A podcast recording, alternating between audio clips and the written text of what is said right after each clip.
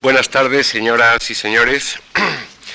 Unas brevísimas palabras de bienvenida al profesor Simón Marchán, que hoy, el próximo jueves, y saltando el puente del, martes que viene, el jueves que viene, eh, dará tres lecciones sobre la exposición que tenemos arriba eh, colgada. Simplemente recordarles que eh, Simón Marchán ha sido profesor de estética y arte contemporáneo en, eh, las universidades Complutense y Autónoma. Luego ha sido profesor de estética y composición en diversas escuelas técnicas superiores de arquitectura, aquí en Madrid, luego en Las Palmas, en Valladolid, donde llegó a ser decano de la facultad y que hoy, desde 1986, es catedrático de estética en la Facultad de Filosofía de la Universidad Nacional de Educación a Distancia. Autor de, múltiples y muy leídos manuales y libros, como por ejemplo eh, del arte objetual al arte de concepto, que tiene varias, varias ediciones, la arquitectura del siglo XX, el universo del arte, la condición posmoderna de la arquitectura,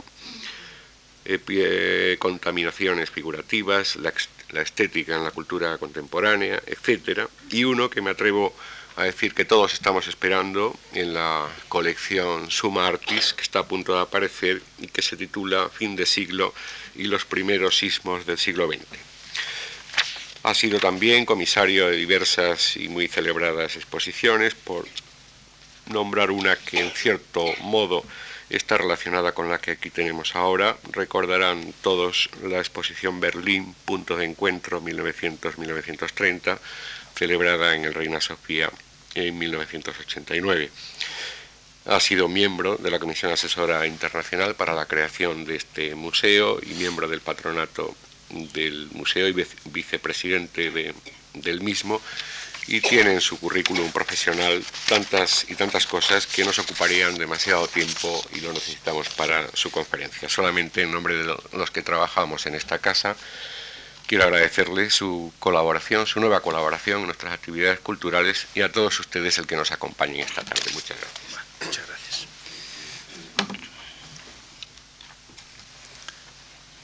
Bueno, sin más preámbulos, eh, muchas gracias por la asistencia. Eh, he dividido estas intervenciones en tres sesiones, como han podido ver por el programa. Eh, la primera voy a intentar contextualizar el movimiento El Puente.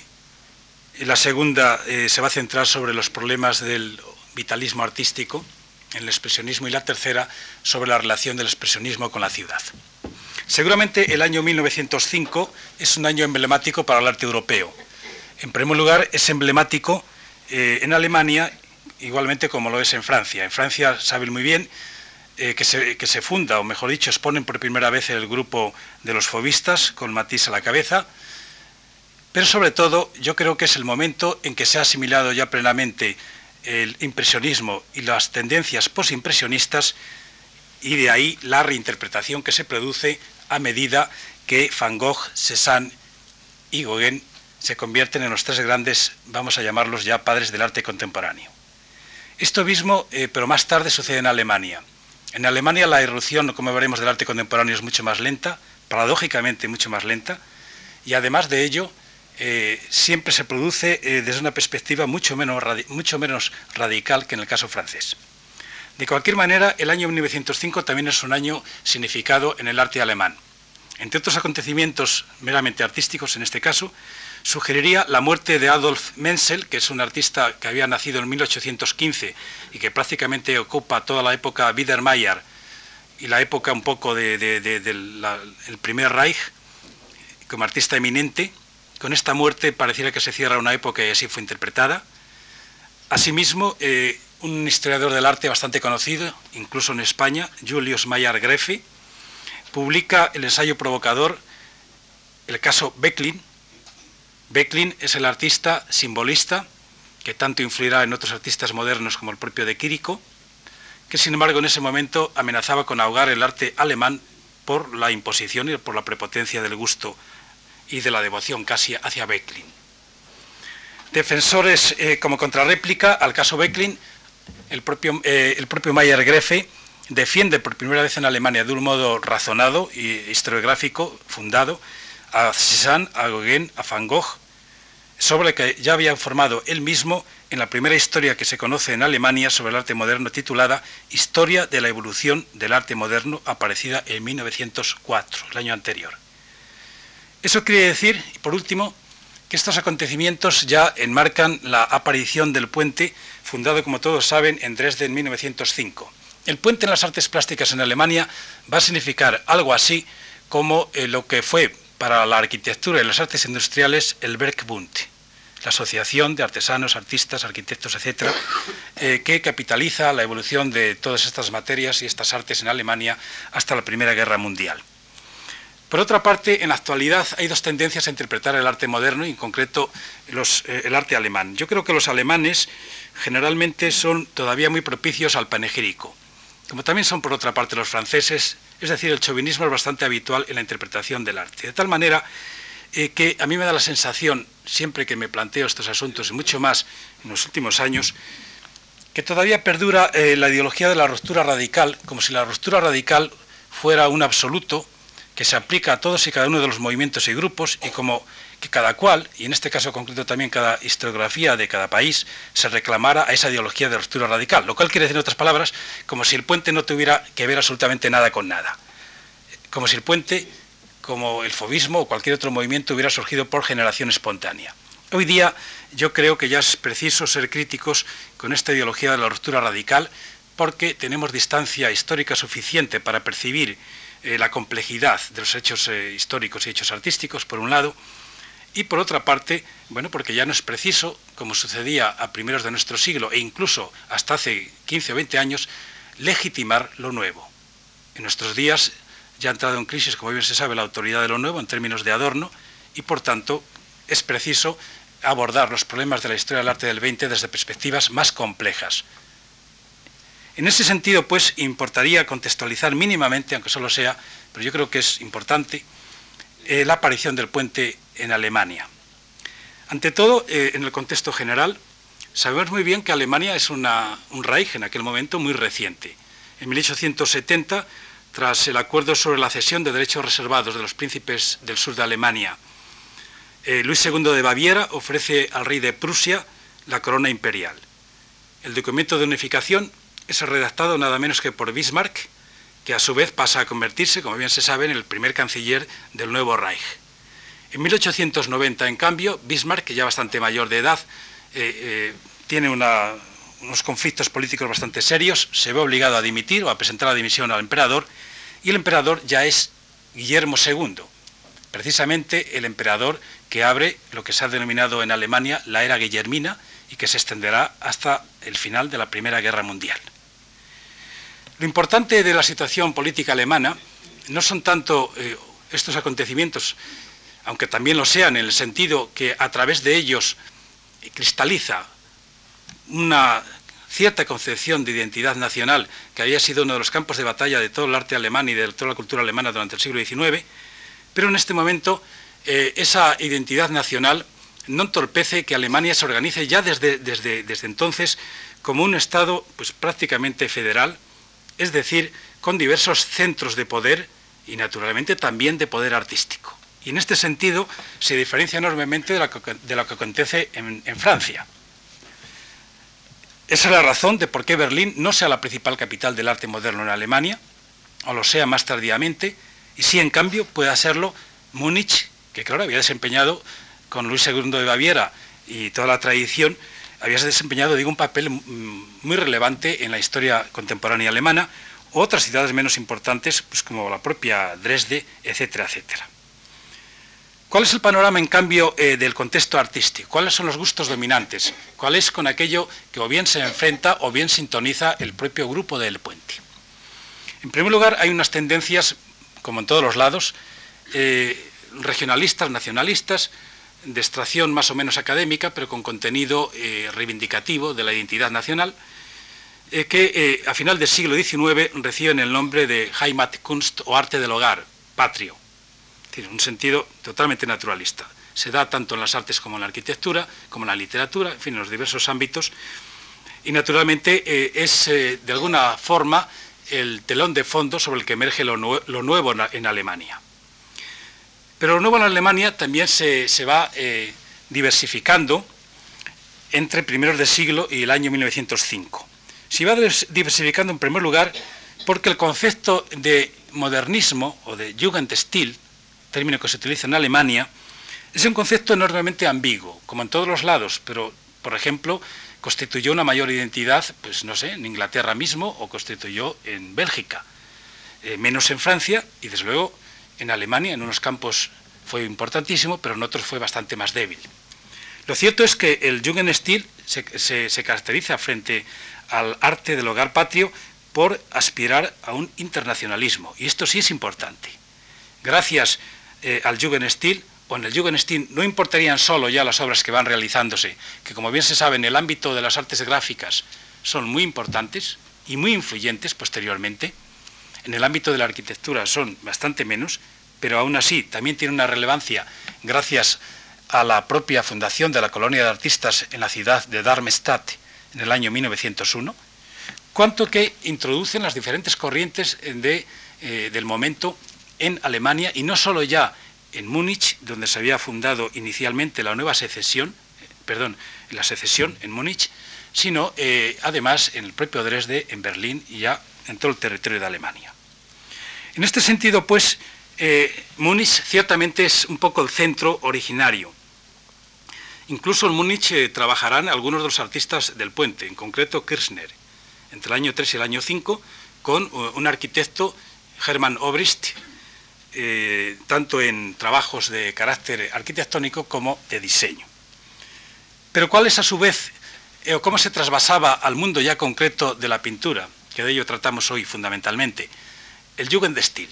El Jugendstil en el ámbito de la, de la pintura siempre ha estado o siempre ha sido bastante confuso, dado que en unos países y en otros ha estado enormemente comprometido con el simbolismo, pero a su vez ese compromiso con el simbolismo unas veces escoraba hacia el pasado clasicista o hacia el pasado historicista y otras veces escoraba hacia el presente de las, innovaciones ya eh, de los momentos de entonces. En el caso alemán, escora fundamentalísimamente hacia un simbolismo de carácter clasicista, que podríamos casi calificar un tanto neorromántico, y que está representado por los tres grandes artistas que son los más importantes a primeros del siglo en Alemania. Se llaman Ansel Feuerbach, que murió en 1880, pero cuya influencia se dejará sentir todavía muchísimo a primeros de siglo, Hugo Folmarés y sobre todo Arnold Becklin, que muere en 1901. Estos son los líderes del nuevo alemán. Y junto a, estos líderes también aparecen algunos de sus principales alumnos o discípulos, y en concreto eh, Franz Stick, pero sobre todo otro más importante, un suizo, Ferdinand Hodler, que desarrolla un simbolismo muy estilizado, muy en contacto ya con lo moderno, con lo nuevo, y que además tendrá eh, bueno, pues bastante importancia, porque nada menos que algunos historiadores del periodo llegaron a compararlo con Cézanne. Eso quiere decir que la obra de, Hodler realmente es una obra sumamente apasionante, dado que está al borde eh, de un salto hacia la abstracción a través de la estilización de la línea. Veremos una obra posteriormente. El, caso de Berlín. El caso de Berlín es aún más complicado. El caso de Berlín, eh, diríase que es retardado y que el arte moderno en Berlín no aparece hasta la década de los 90 y muy avanzada. Incluso la secesión data de 1898 su mayor prestigio lo va a tener entre, entre esa fecha y 1911, y no se sitúa, sin embargo, en ese cruce tan peculiar entre simbolismo y Jugendstil, como en Múnich, sino más bien con otro cruce que afecta mucho a la literatura alemana del periodo, entre otros a Arno Holz, cuál es el que tiene lugar entre naturalismo y, simbolismo, en primer lugar, y entre naturalismo y o impresionismo. Los nombres eh, fundamentales del ámbito berlinés son tres, Lovis Corinth, más Slefocht y más Liebermann. Y cito estos tres nombres no por casualidad, sino porque son los nombres que acabarán dominando no solo la escena artística berlinesa hasta el año 14, sino eh, la escena artística alemana en general. Y estos nombres son los que pasarán a controlar las diversas instituciones artísticas en Berlín y en Alemania. Incluso tendrán ciertas alianzas con el Kaiser del Reich, que se mete también a crítico de arte en algún momento. Y en ese sentido, claro, la, importancia de estos nombres, que además aparecen bajo el marchamo de lo moderno y que van controlando las instituciones, se hace eh, muy decisiva para la evolución del arte alemán. De tal manera que en el propio ámbito berlinés, y esta es la consecuencia fundamental, entre el año 1900 y el año 1910 apenas hay fenómenos modernos en el sentido más radical. Y lo que hay es una enorme extensión de esta suerte de impresionismo difuso, más mezcla de naturalismo que de otra cosa, y tal es así que estos tres eh, pintores, adscritos hipotéticamente a un supuesto impresionismo, eh, pasan algunos años de su vida en París, entre los años ochenta y tantos y noventa y tantos, y no han visto pintura impresionista. La primera pintura impresionista que ven personalmente es cuando retornan a Berlín Hugo von Schude, entonces director general de la Galería Nacional, había adquirido algunas obras de pintores impresionistas franceses. Yo creo que este es un dato bastante eh, significativo para que veamos la situación. Eh, como culminación final de esta tendencia, de esta mezcla extraña, eh, impresionismo-naturalismo, en 1902 aparece una obra del propio Mayer Grefe, que sigue siendo el historiador y crítico decisivo del momento, titulada Manet y el impresionismo. Bien, si esto sucede en Berlín, nos podemos imaginar lo que sucedería en Dresde, la ciudad donde van a emerger, como bien se sabe, el puente. Dresde era entonces una ciudad muy provinciana, que, eh, que, todavía vivía del pasado barroco. No olviden ustedes que allí se encuentran las famosas colecciones, que además también tiene una arquitectura interesante de ese pasado barroco y que únicamente casi casi había sido alterado, simplificando naturalmente, a lo largo del XIX por la presencia en ella, nada menos que de Caspar David Friedrich, por un lado, y la construcción de la ópera de Semper, Gottfried Semper, eh, hacia mediados o el último tercio del siglo. Eh, con relación a los últimos años, en 1896 se fundan, siguiendo el modelo eh, de, de Múnich, los talleres de Dresde, que son talleres de artes y oficios, fundamentalmente, y en 1906 tiene lugar una exposición importante titulada eh, La tercera exposición de artes eh, aplicadas en Alemania. Bien, en este enclave, en Dresde, es donde, como bien se sabe, surge el puente. Hay un mito extendido de que los expresionistas, y en concreto los del puente, eran pues, intuitivos, sin conocimientos eh, artísticos previos, etcétera, etcétera. La realidad es bastante distinta. La realidad es que eran alumnos de la Escuela Técnica Superior de Arquitectura. Y eran alumnos, además, eh, no todos, pero eh, sobre todo de Kirchner, Heckel y Smith alumnos de, Friedrich Schumacher, un arquitecto muy importante en aquel momento, porque es uno de los impulsores en la propia fundación del Bergbund. Es decir, que estaban al tanto, por consiguiente, de lo que estaba sucediendo. Eso eh, iría en contra, como digo, de ese mito de la espontaneidad absoluta, etcétera, etcétera, del cual hablaremos el próximo día. Con relación a la propia operación del puente, no me voy a extender en datos históricos que tienen ustedes en el catálogo que se ha publicado y, otras relaciones. Simplemente señalar algunos aspectos de contenido ya eh, más interpretativo, incluso más conceptual. Se ha dicho como anécdota que el puente adopta su nombre pues del hecho de que Dresde es la Florencia del Elba. Naturalmente es un hecho o es un dato anecdótico, puede ser verdad o mentira, pero lo que sí es cierto es que el puente tiene más bien, yo creo que un sentido metafórico. El puente, en la, en habló Zaratrusta del propio Nietzsche, un autor que influye decisivamente en los, expresionistas del puente, pues tiene frases que me voy a permitir citar. El hombre es una cuerda tendida entre el animal y el superhombre, una cuerda sobre un abismo. Un peligroso pasar al otro lado, un peligroso caminar, un peligroso mirar atrás, un peligroso estremecerse y pararse. La grandeza del hombre está en, ser un puente y no una meta. Diríamos que en este sentido todo el grupo del puente estaría también bailando en esa cuerda floja, estaría un poco al borde del abismo, estaría siempre obsesionado por esa metáfora de la transición, del ir más allá, sin saber, sin conocer decisivamente la meta, de esa renovación espiritual, de esa concepción que aquí asoma muy tímidamente aún del artista como visionario del futuro, de un futuro incierto, naturalmente, como el del propio Nietzsche, pero que sin embargo eh, le da unos contenidos muy precisos, muy determinados, opuestos directamente a la, especulación, a la teorización y mucho más imbricados eh, con eh, el sentimiento y, particularmente con la vivencia. La vivencia como palabra fundamental del periodo, la Erlebnis, yo creo que es también la que invade progresivamente a la actitud de estos artistas que lo que quieren es lanzarse hacia el futuro, pero sin saber muy bien a dónde, y ciertamente sus obras y sus actitudes así lo demuestran en los siguientes años a la Fundación.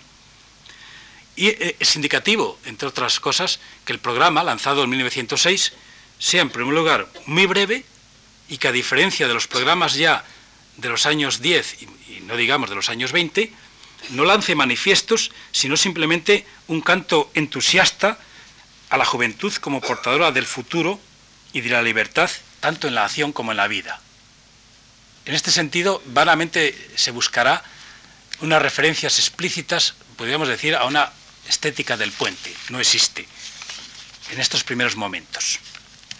Naturalmente, eh, estas actitudes, muy directamente vinculadas eh, al pensamiento fin de siglo, son unas actitudes eh, que en la cultura alemana están teniendo enorme enorme, enormes acontecimientos simultáneos en los diferentes campos, que no voy a extenderme sobre ellos, pero sí señalar que cuando históricamente hemos tomado después al puente como punto de partida al expresionismo, a veces no nos damos cuenta lo equívoco que es el propio término expresionismo en la Alemania, en la Alemania de esos años. El expresionismo, en primer lugar, tal como se populariza entre 1910 y 1914, hasta ya casi convertirse, después de la Guerra Mundial, en una herencia difusa de toda la cultura alemana, o como diría Bloch, en una auténtica herencia de esta época, el expresionismo decía es una difusa categoría estética, antes que una categoría artística o historiográfica.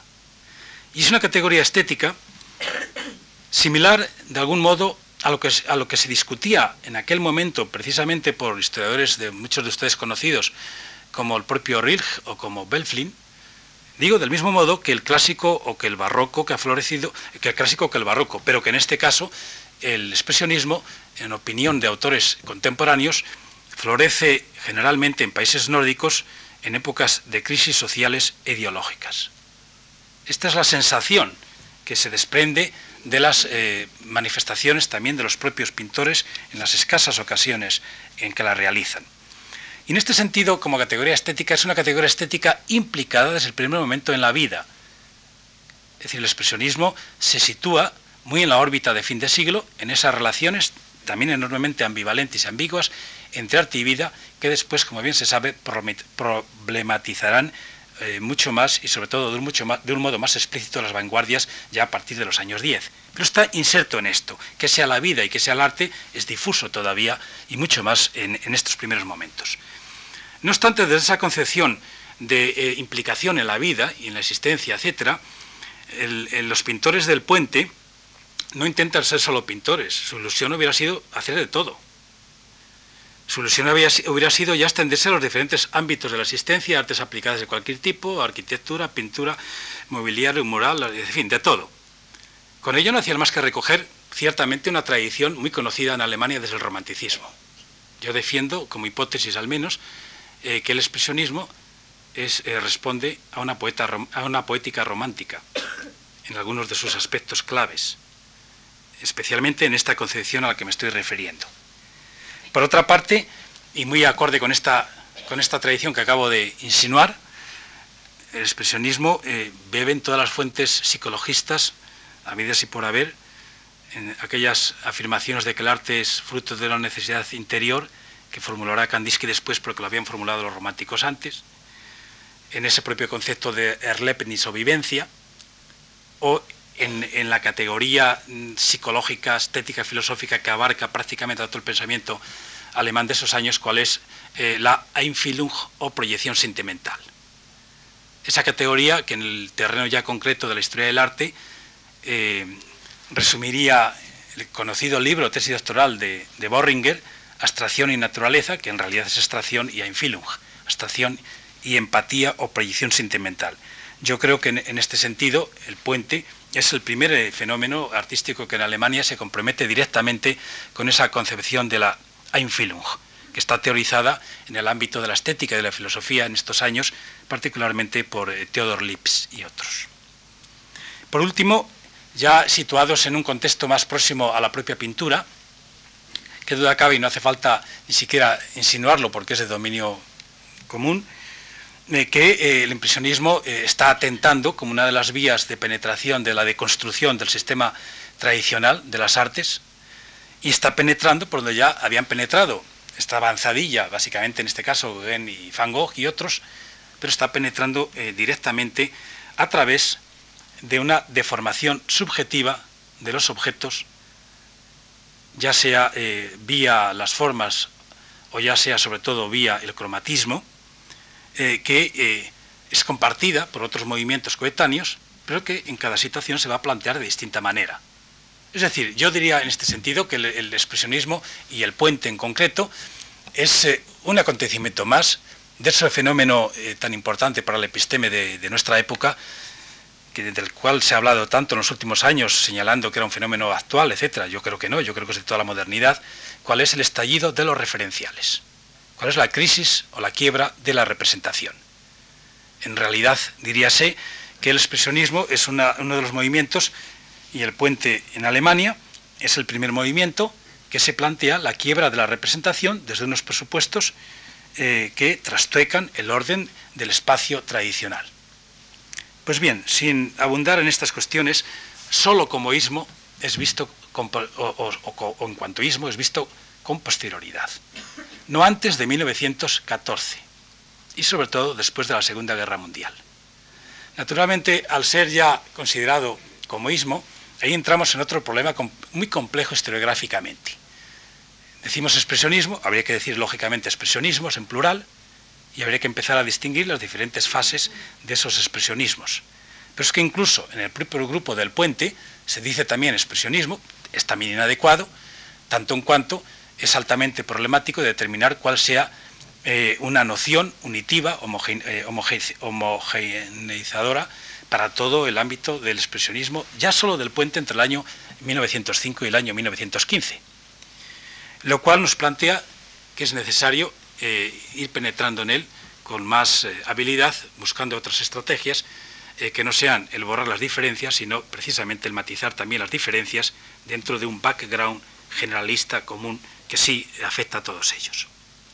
Bien, el expresionismo cuando aparece en el mundo eh, de Dresde lo hace a través de la obra gráfica. La obra gráfica eh, es eh, un género más importante para los expresionistas que para otros pintores contemporáneos, pero no más en realidad que para el Jugendstil y los diferentes modernismos. La relación, pues, o las preferencias por la, obra gráfica tienen distintos motivos, tanto de, raíz histórica, tanto de esa dependencia evidente del puente, pues con el Jugendstil alemán, pero también con otros artistas o pintores, como pueda ser el propio Gauguin o Monk, Munch, que no casualmente está viviendo en Berlín esos años, cuanto porque el grabado eh, es el banco de pruebas de la experimentación formal. Yo creo en ese sentido que con el grabado lo que hacen es intentar experimentar cómo romper, por ejemplo, eh, la, silueta o la figura, eh, cómo eh, agrandar los rasgos en una dirección o en otra para descomponerla, cómo ir generando distintas áreas en blancos y en negros todavía que van a equivaler a las diferentes áreas de color en la pintura posterior. Es decir, toda una serie de manipulaciones fáciles de realizar, baratas etcétera, etcétera. Y por otro lado, eh, toda esa mecánica les eh, supondrá el cuestionar algo que responde a la propia noción del puente, de grupo. ¿Cuál es la autoría? Es difícil en este sentido señalar, diferenciar en, los primeros, en las primeras obras del puente y sobre todo en los primeros años, de quién son unas obras u otras. Y en este sentido, eh, estas obras que ustedes contemplan ahí arriba nos plantean mm, varias cuestiones historiográficas que no están dilucidadas del todo. En primer lugar, como digo, que todavía hay mucho material sin definir su pertenencia. En segundo lugar, que hay permutas. Incluso vamos a ver un ejemplo muy bonito eh, de cómo eh, se van realizando mutuamente eh, o van realizando pinturas y grabados mutuamente. Por ejemplo, una pintura de, Kirchner que la realiza Heckel o Smith o Ruff o inversa. Es decir, un juego típicamente para borrar esas diferencias de la autoría. Pero también nos plantean otros problemas historiográficamente más comprometidos, que se han discutido bastante en los últimos años, eh, cuáles son las fechas de las propias obras. Y aquí eh, hay todavía zonas oscuras. Eh, creo que en las actuales, en las actualmente colgadas, no hay ninguna que presente dudas, si mal no recuerdo, pero en otras obras bastante importantes, especialmente de Kirchner, hay, vamos a llamarlas falsificaciones de fechas. Hay, por ejemplo, eh, obras realizadas en 1909 o 1910 que aparecen como 1906 y otras realizadas en los años 10 eh, que son reforzadas cromáticamente en los años 20. Las razones nos las podemos imaginar. Las razones son las propias de la competencia de la ideología de lo nuevo. Lo cierto es que hay unas sombras oscuras en las cuales no vale la pena insistir y habría que tener documentación fehaciente, pero es llamativo simplemente como síntoma de esa suerte de competencia que se va produciendo en el arte europeo a primeros de siglo para ver quién es el descubridor de esas nuevas formas, para ver quién es el primero, en otras palabras. Bien, hoy vamos a, analizar el periodo que yo llamaría de, formación, que es un auténtico periodo de transición. Es el momento donde la, personalidad de los artistas, de cada uno de ellos, eh, todavía flojea en todas las direcciones, no está definida ni muchísimo menos, y ya hemos de decir desde ahora eh, que los miembros del puente, igual que los fobistas, igual que el mismísimo Matisse, dialogan constantemente con los movimientos modernos anteriores. Como dialogarán con los coetáneos. Como será realmente difícil marcar las fronteras. esto hay que subrayarlo en la actualidad frente a esas interpretaciones a las que me refería al principio, eh, homogenizantes eh, por una parte y por otra y por y por otro lado también eh, negadoras de cualquier relación o vínculo con el pasado, es decir, que hubieran surgido absolutamente de la nada. Pues bien, yo creo que todo este periodo entre el año 5 y el año 10 es un auténtico periodo de formación, es un periodo de transición, es un periodo donde vamos, y voy a observar simplemente algunas influencias, podríamos descubrir otras muchas o se podría realizar de un modo sistemático pues lo que quisiéramos en ese sentido. Pueden... Eh, Arnold Becklin, imagen simbolista, vamos a pasar con bastante rapidez las imágenes, básicamente para que eh, retengamos algunas de las cuestiones que he apuntado y otras que iré añadiendo.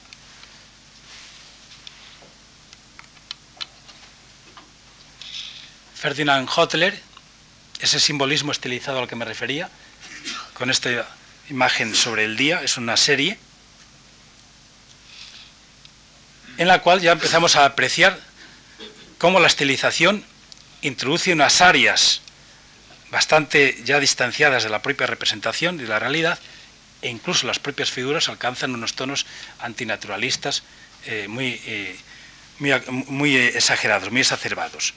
Del mismo modo, la representación del espacio varía por completo con relación a lo que es normal. Es aquí ya se plantean unas cuestiones que quedan abiertas de hecho, aunque se mueva muy profundamente en el simbolismo. Caso de Lieberman, una obra del año 1905, podrían comparar esta pintura con cualquier pintura impresionista de 40 años antes. Y visto desde el enfoque de linearidad y de evolución de lo que ha sido el arte moderno, pues esta pintura se situaría más o menos en los márgenes de la escuela de Barbizón. No hubiera llegado ni siquiera a Manet.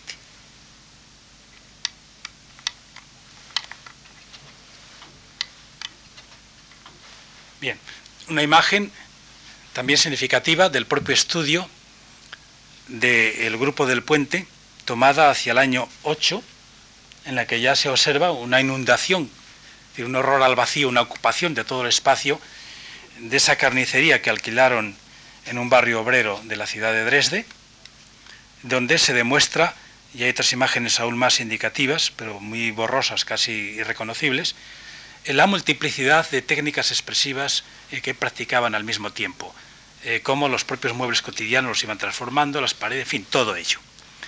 Hay que decir a este respecto que la circunstancia de que alquilasen una gran nave y vivieran todos juntos respondía a una tradición que ya conocemos durante el siglo XIX y que había surgido en Alemania, cual es la de los nazarenos, solo que en este caso eran unos nazarenos laicos, pero tenían y mantenían el mismo concepto, eh, no de sociedad, sino un concepto que se había puesto muy de actualidad en aquellos años en la sociología alemana y que ellos lo practican a la perfección o intentan practicarlo, cuál es el de Gemeinschaft, es decir, comunidad.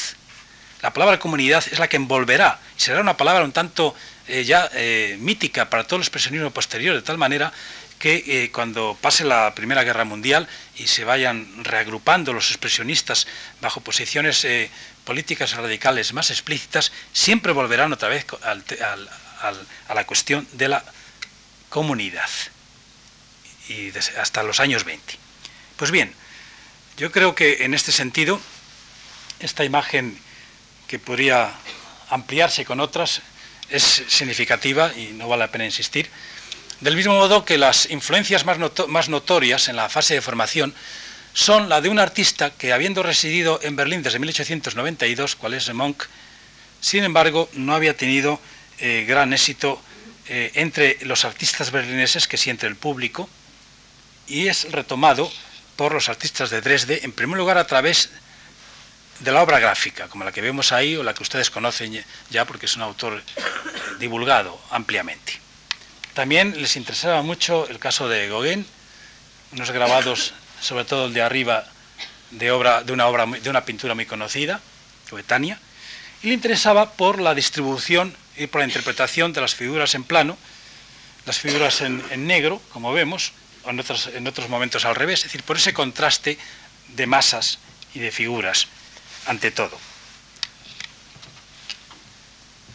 Este es el cartel de la exposición que les consagra definitivamente el año 10 en la Galería Arnold de Dresde, un cartel de Kirchner que expresa muy bien, creo yo, la poética eh, del grafismo expresionista un grafismo, como vemos, que reduce la figura a grandes, a gruesas líneas, casi convertidas en áreas, casi convertidas en masa, y que a su vez también contrasta suficientemente con áreas cromáticas eh, eh, tanto los cuerpos como los espacios circundantes. Y aquí empieza ese juego, que vamos a un cuadro de Peckstein, son obras todas ellas conocidas, con un grabado de Kirchner, vamos a ir viendo pequeñas variaciones en la interpretación de la gráfica dentro de, yo creo que, unos rasgos comunes generales bastante notorios. De Kirchner pintado por Peckstein,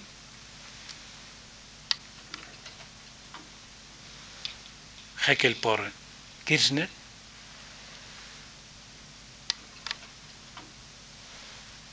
Kirchner Pintura por Heckel. Reconocerán seguramente más de uno de ustedes de memoria algunos de estos cuadros. Alguno, eh, creo que no hay ninguno de ellos en la exposición, pero vamos, son obras eh, sobradamente reproducidas. Esta de Smith Rodluf, eh, Heckel, ¿no?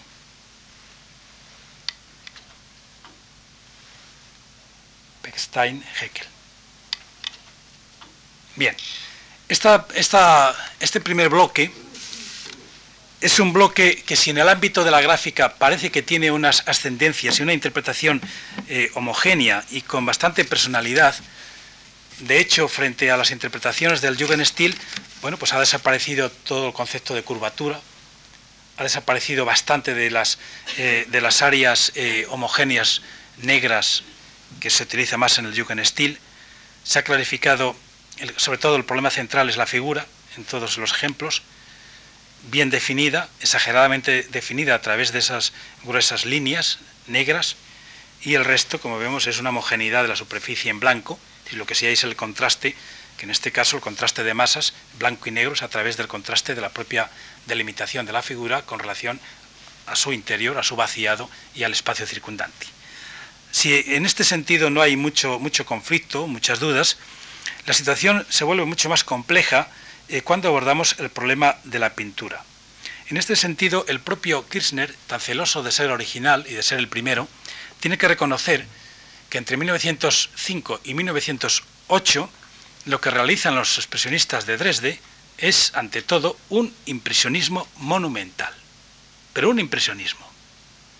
Claro, en la actualidad también no nos damos cuenta de que el impresionismo, que ya había desaparecido en sus principales eh, protagonistas, salvo algunas excepciones como Monet o como Renoir, pero en fin, eh, ellos mismos habían renunciado al impresionismo eh, en cuanto categoría estilística y mucho menos como, en cuanto moda, o mucho más como en cuanto moda. Pero sin embargo, en la realidad, el impresionismo estaba flotando constantemente sobre todo el arte europeo a primeros de siglo es algo muy llamativo. Igual que es muy llamativo que la propia interpretación que se realizaba entonces de Van Gogh, de Gauguin y de Cézanne era interpretación fundamentalmente impresionista. Lo que nos ha permitido ver la distancia posterior entre estos tres grandes maestros y el impresionismo han sido precisamente los, expresionistas y los fobistas. Si no, era difícil de entenderlo. En este sentido, los, eh, eh, los miembros del puente siguen un curso parecido al que habían seguido los fobistas de París. Parecido. Luego hablaremos de los fobistas de París. Pero veamos algunos ejemplos para demostrar esto que ellos llaman un impresionismo monumental. Un impresionismo monumental que curiosamente no está marcado por los impresionistas originarios, ni siquiera por Liebermann en Alemania, sino que está marcado por esas fases que existen en la propia pintura de Van Gogh, muy, muy influidas o muy impresionistas de hecho pero ya de un impresionismo donde las pinceladas y los colores, etcétera, empiezan a tomar otros destinos distintos eh, a la óptica impresionista. Van Gogh, por tanto, es un punto de referencia, como lo es el, propio eh, Monk también, son en este momento los puntos de referencia. Tal es así eh, que Nolde, Nolde no, no pertenece inicialmente al grupo, porque es mayor que todos ellos, los miembros tenían alrededor de 20, 25 años, no le debía tener por entonces unos 40 años ya. Sin embargo, el año 6 le llaman y se incorpora de una manera un tanto marginal, si queremos, o secundaria, pero sí expone con ellos habitualmente, y Nolde eh, se define a sí mismo por estos años de fangoniano, y dice que habría que llamar a todos ellos fangonianos. Seguramente tenía bastante razón. Por ejemplo, si tomamos esta obra de Peckstein, que está en las salas, Almiares con fondo de casas del año 7, y la comparamos con estas obras, Jardín detrás de la casa de 1890 de Van Gogh. Yo creo que lo que Van Gogh les enseña es cómo interpretar la realidad a través de la línea. Y el primer ejercicio de los, de los, eh, de los eh, expresionistas de Dresde es intentar conciliar el tema de la línea con el tema del color. Este es un tema muy complicado a primeros de siglo, porque se tomaba la opción de una línea autónoma absoluta y desembocabas de un modo o de otro en el Jugendstil, o se tomaba la opción del color y acababas desembocando en lo que desembocaron los propios fobistas antes que los expresionistas, en áreas cromáticas autónomas cada vez más potentes. Eh, el primer momento expresionista, pues, intenta conciliar eh, esas dos cosas a través eh, de, este tipo de obras de Van Gogh, que tiene bastantes por estos años, de 1890. Paisaje fluvial. Aquí hay un elemento de iluminismo impresionista mayor que en la anterior, pero también lo había en otras pinturas de Van Gogh similares. Eso sí, ya vamos viendo que los gruesos de la pincelada tienen una proximidad eh, bastante, yo creo que bastante notoria, con lo que llamaban los cubistas la pincelada larga.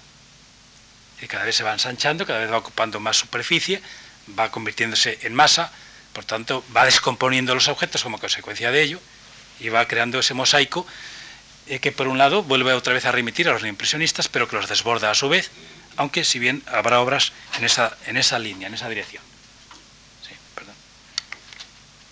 Otra obra de, Van Gogh donde los contrastes entre los, tonos más austeros, más normales, y los tejados de arrojos más autónomos atraerán muchísimo a los expresionistas. Y esta es una obra de Heckel, La cabaña, en el año 1907, donde ya decididamente no solo adopta el tema de la pincelada larga, como vemos, sino que esa pincelada larga se va extendiendo en masas cromáticas y ya empiezan a aparecer fenómenos de textura, que por cierto también habían aparecido en algunas fases de Van Gogh, pero no precisamente las más impresionistas. Casas Rojas, aquí eh, ya hay un salto, una obra del año 8, ¿un salto hacia qué? Un salto hacia intentar cerrar los objetos en unas áreas cromáticas, pero sin renunciar todavía a la configuración de los objetos a través de la línea, a través de su silueta. hay, yo diría que hay una transposición del concepto de grafía de la, propia, del propio grabado o del propio Van Gogh de antes, pero ya intentando homogenizar la superficie. Se, se produce ahí un cambio interesante. Kirchner, una obra del año 6, Mujer delante de abedules, sin embargo, se mueve otra vez en una línea mucho más impresionista, eh, exacerbada. Y no digamos en esta cabeza de Mujer delante de girasol, que nos recuerda tantas obras de Van Gogh.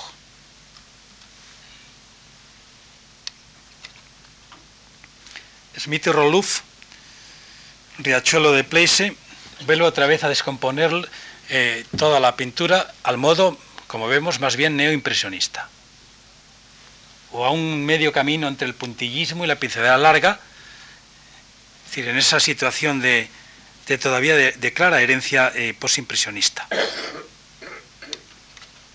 Junto al mar ya es exagerado, no tenemos colgado arriba, ¿no? O en paisaje de otoño, que vuelve otra vez a vibrar el tema de las líneas y de los colores, y como vemos, como pueden observar, todavía al espacio no se le ha tocado. De todo este primer periodo, el espacio continúa siendo naturalista, con las modificaciones propias que introduce el cromatismo y eh, la transmutación, la transfiguración de los objetos por su tratamiento eh, de pinceladas y lineal. Caso de Nolde, El Jardín, 1906, ya con un chorro muy potente de color, pero reconocible, introduciendo una cuestión eh, que no había introducido indudablemente Van Gogh, ¿cuál es? Es centrarse en el detalle, es una suerte ya de cambio de escala en la representación de los objetos. Esta es una característica interesante de Nolde eh, que tendrá sus frutos posteriormente y lo hará muy radical en la interpretación de la naturaleza. Sucede en el año 6, sucede en el año 8 con esta otra obra, en donde, más, donde además se aprecia perfectamente eh, bueno, pues la propia, el propio espesor eh, de la textura, la propia importancia que alcanza ya el, tema de la materia, eh, que en obras posteriores será tan exagerada que algunas de las colgadas en el propio Museo de Ibrique en Berlín o en la Galería Nacional pues no pueden ser trasladadas a ningún lado porque se cuartean debido al grosor de la superficie. Si comparásemos estas obras con el fauvismo francés, nos encontraríamos con algunas discusiones según desde el punto de vista que las contemplemos.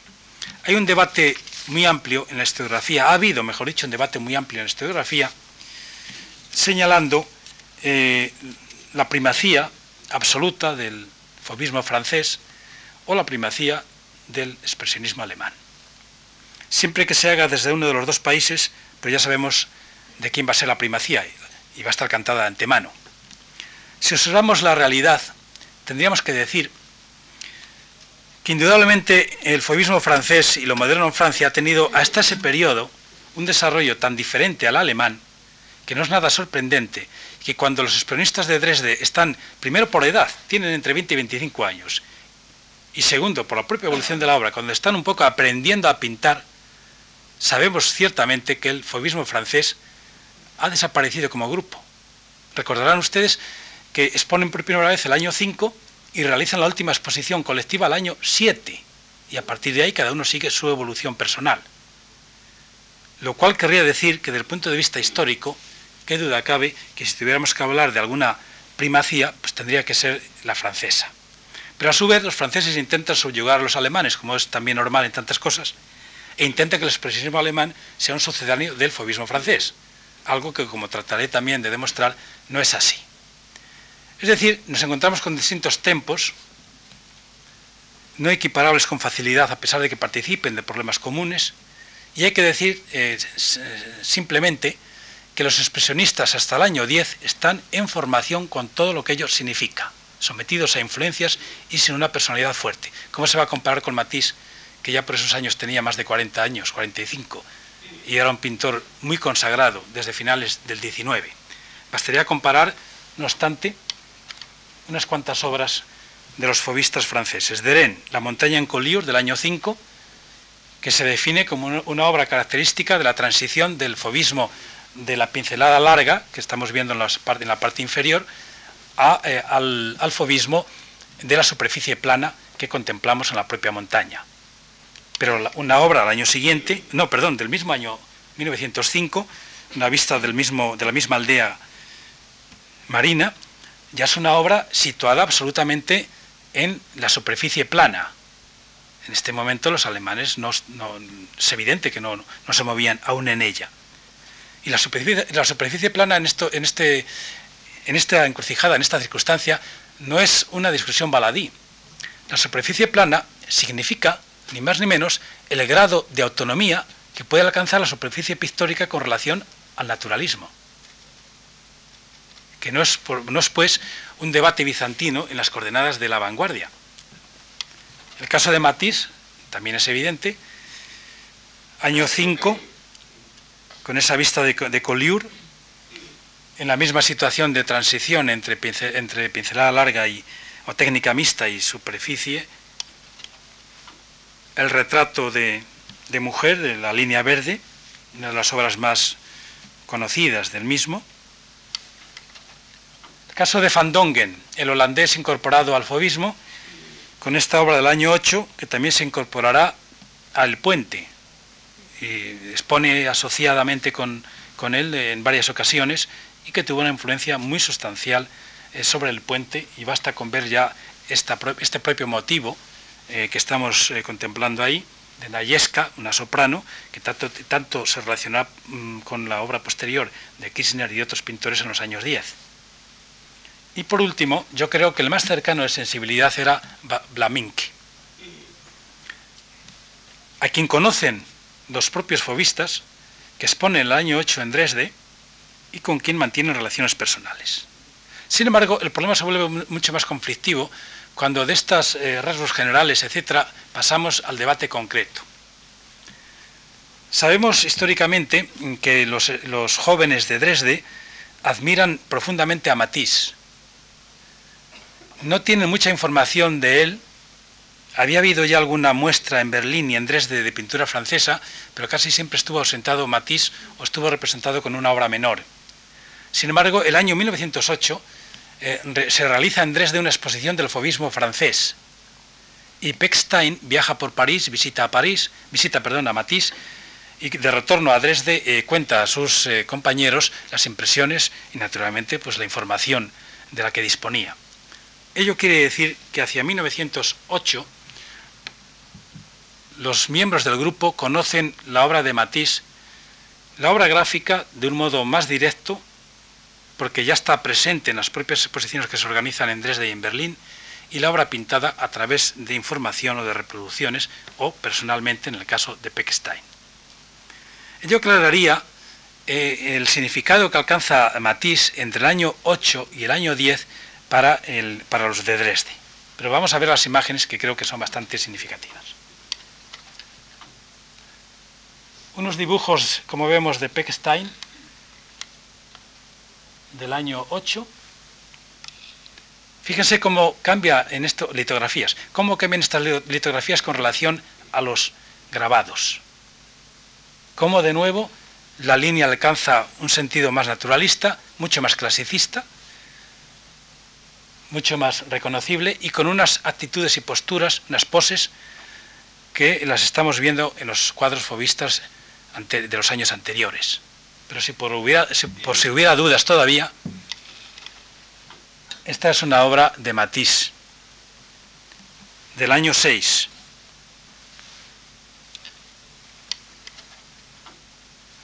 Esta es una obra de Pechstein, Campesino con Paraguas, del año 9,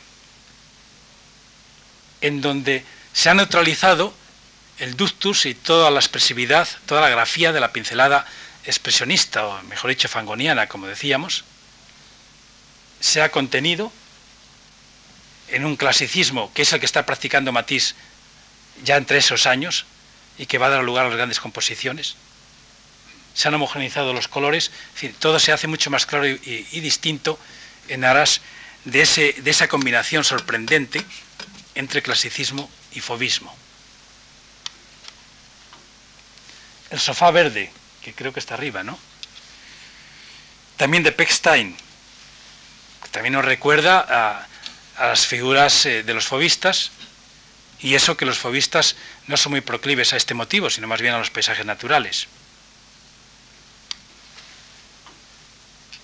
un dibujo de Kirchner. Está inspirado, y esto está demostrado historiográficamente, en el dibujo anterior que vimos de Matisse.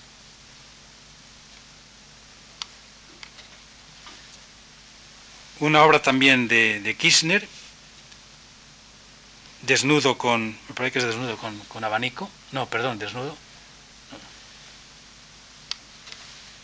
Y la obra eh, tan conocida de Matisse La Gitana hasta en, las propias actitudes,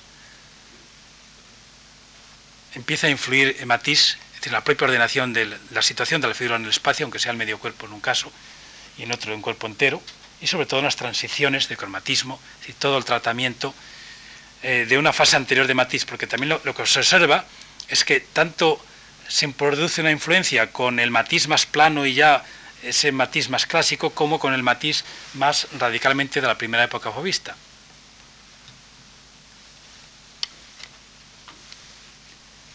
Otra obra del propio Kirchner,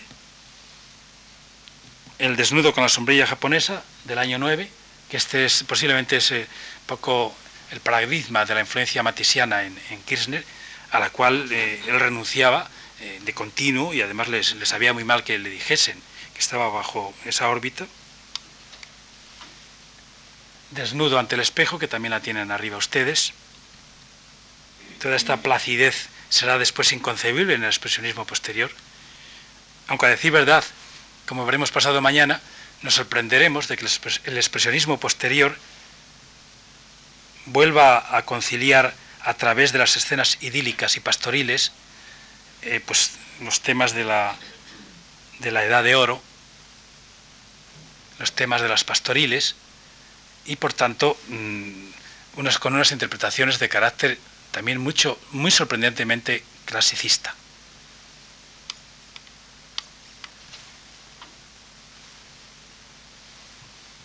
Una obra de Heckel, me parece que es, joven muchacha.